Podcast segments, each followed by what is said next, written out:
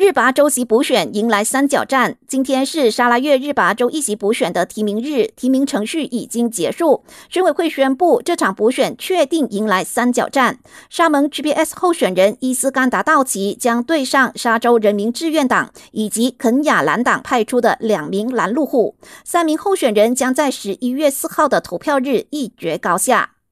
另一边厢，以巴冲突持续恶化。继医院之后，位于加沙的一座教堂又遭到空袭，造成一百五十人死亡。哈马斯指控是以色列军方瞄准教堂来发动这场空袭，不过以色列否认。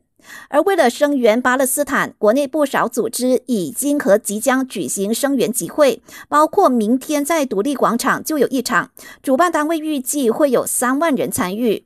吉隆坡总警长拿督阿劳丁表示，警方已经加派警力驻守美国大使馆，确保外交使节在我国的安全。他也提醒国人要举办集会可以，但必须遵守法律，确保是在和平氛围下进行的。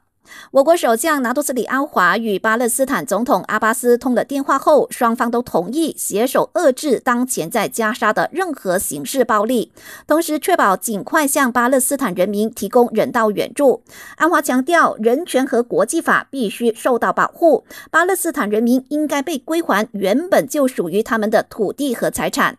国际社会不要对那些针对加沙的暴力行为视而不见。